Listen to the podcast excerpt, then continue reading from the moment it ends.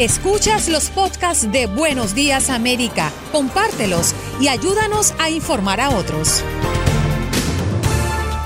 Está lista aquí, vamos a hablar con ella justamente un tema que nos toca a muchos, sobre todo los que somos madres, Manuela Molina, psicóloga maestra y autora de Hola, soy un libro primo de la gripa y el resfriado y me llamo coronavirus. Buenos días, Manuela, gracias por estar con nosotros.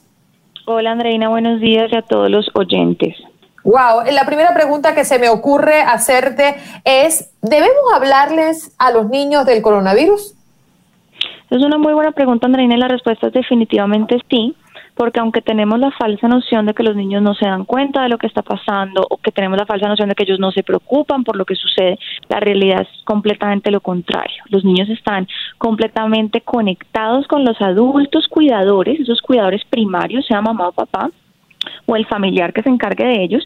Entonces los niños, aún estando muy pequeños, incluso desde sus tres años, ya saben y perciben que hay algo sucediendo países que están pidiendo que las familias se queden en casa. Entonces los niños definitivamente notan un cambio en la rutina y en la estructura del día y es fundamental que les expliquemos lo que sucede y que sobre todo validemos sus emociones, porque en este caso con los niños necesitamos cuidar su mundo emocional y su salud mental, sobre mm. todo. Y, muchas veces, eh, le habla Ino Gómez desde Nueva York, muchas veces nosotros pensamos que los niños como que están ahí jugando con sus juguetitos y no se dan cuenta de lo que está pasando, pero ese no es el caso, ¿verdad? Aunque ellos estén jugando, aunque parezca que están en su mundo, están bien conectados con lo que está sucediendo a su alrededor completamente y por ejemplo cuando hay medios de comunicación, o sea, hay noticieros, cuando hay eh, los padres hacen comentarios entre ellos, por más de que crean que el niño no está escuchando, en realidad lo está haciendo. Entonces el mensaje que le está llegando a nuestros niños es mensaje de peligro, ya viene, muerte, enfermedad, contagio, ¿verdad? Si no hay un adulto que procese y haga un filtro de esa información y que se tome el tiempo de hablar con el niño, de indagar, entonces el niño va a empezar a manifestar la preocupación o el nerviosismo a través de comportamientos. Probablemente un niño eh, no te va a decir estoy angustiado, estoy nervioso porque no entiendo qué pasa. Lo que va a hacer es que va a cambiar su comportamiento. Entonces vamos, estamos viendo, por ejemplo, niños más agresivos, estamos viendo niños que están durmiendo, eh, alteraciones en la rutina de sueño, estamos viendo niños que están mucho más apegados a esa, esa figura de cuidado de cuidador primario, ¿sí? Pues como te digo, el comportamiento da cuenta de su mundo interno. Manuela, eh, me llama mucho la atención el, nombre de su libro. Eh, Hola, soy un libro primo de la gripa y el resfriado y me llamo coronavirus. Quisiera hacerle un, par de preguntas alrededor de él muy rápidas. Eh, ¿Cuánto tiempo tardó, tardó en escribirlo? ¿Y cómo conseguirlo? Pues la gente no puede salir a las librerías, este está disponible eh, de forma digital.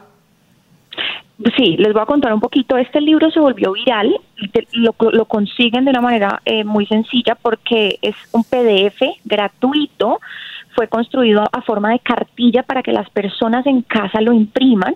Lleva ya tres semanas publicado en, en la web y realmente ha tenido tanto éxito internacional que en este momento está traducido a 22 idiomas y lo ha publicado UNICEF, Cruz Roja, eh, diferentes gobiernos de, bueno, sí, de, diferente, de diferentes partes del mundo, eh, desde Sudamérica hasta África.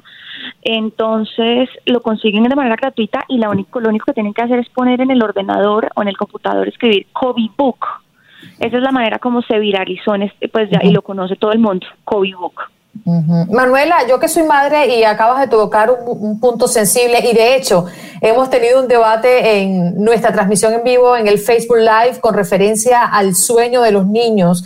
Eh, coincidía con mi historia algunas personas que nos escuchan y nos ven y decían que era muy difícil enviarlos a la cama en estos días en horas tempranas, en las horas que habitualmente deberían estar durmiendo y nos desvelamos todos. ¿Cuál es tu mejor recomendación como psicóloga para las madres que hoy están lidiando con toda esta situación desde casa?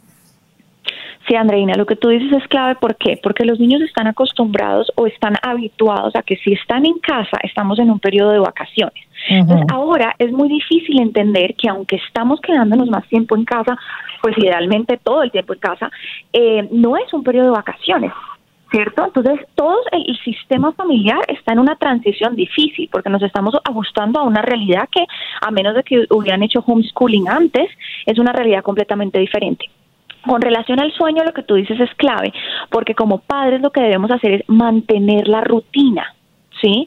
Por más de que los niños estén haciendo sus tareas de forma virtual o no estén yendo a la escuela o al jardín, eh, lo fundamental es mantener los horarios y si estamos viendo niños muy preocupados, y que no están logrando conciliar el sueño porque notamos, percibimos que definitivamente hay una preocupación, por eso es atender el mundo emocional. ¿Cómo te estás sintiendo? Noto que tu cuerpo está así y mostrarle como en un espejo cómo está su cuerpo. O sea, tú le muestras al niño cómo ve su cuerpo y le dices, te noto nervioso, puedo entenderlo, vamos a respirar. Eso, llamamos, eso es lo que nosotros en psicología llamamos validación emocional y es fundamental. Pero adicional a eso, Andreina, creo que, bueno, ajustar la rutina para que el momento antes de dormir, por lo menos dos horas antes, sea, eh, digamos, incorporemos en la rutina actividades que tranquilicen el sistema nervioso. Cero mm. consumo de pantallas dos horas antes de ir a dormir. Ah. Idealmente momentos de conexión, masajes, aceites esenciales, cosas que sean relajantes para el niño, un baño caliente, ¿sí? Mm. Ese tipo de rutina nos va a permitir que los niños estén más relajados y tranquilos para poder conciliar el sueño. Excelente. Señoras y señores, estamos hablando con la psicóloga eh, Manuela Molina. Eh, que acaba de escribir un libro. Mi pregunta es esta, ya sabemos que eh, el gobierno está recomendando no contacto, entonces lo que yo quería saber es, ¿Qué pasa con esos niños que están acostumbrados a ver a sus abuelitos eh, todos los fines de semana o todas las semanas y que ese privilegio ahora pues ya no lo van a tener más por un rato o por un tiempo, esperamos que sea corto? Eh, ¿Qué se le puede decir al niño? ¿Por qué no puedes ir a ver a abuelita o abuelito?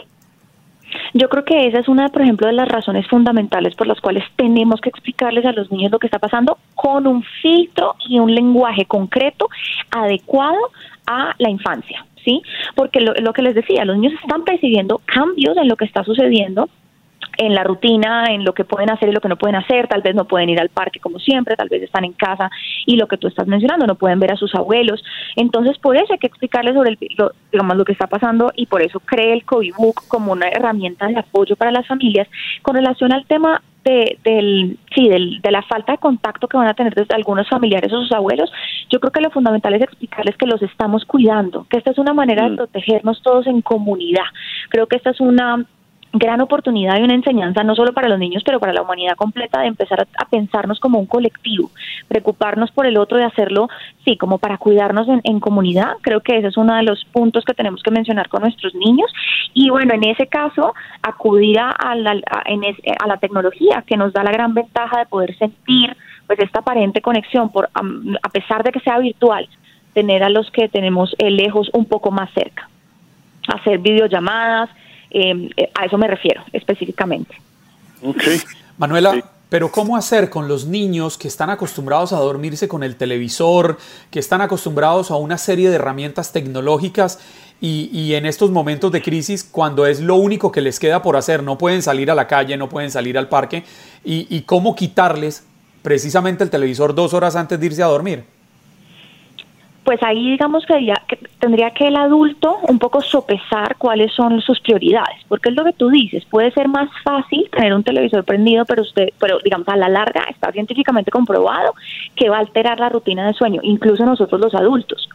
Entonces, la recomendación es, entre más temprano evitemos asociar televisores o pantallas con el momento de dormir, mejor. O sea, si tú en este momento tienes un niño de tres añitos que le estás poniendo pantallas para que se quede dormido, ese es el preciso momento de quitar esa asociación y ese estímulo externo para que concilie el sueño.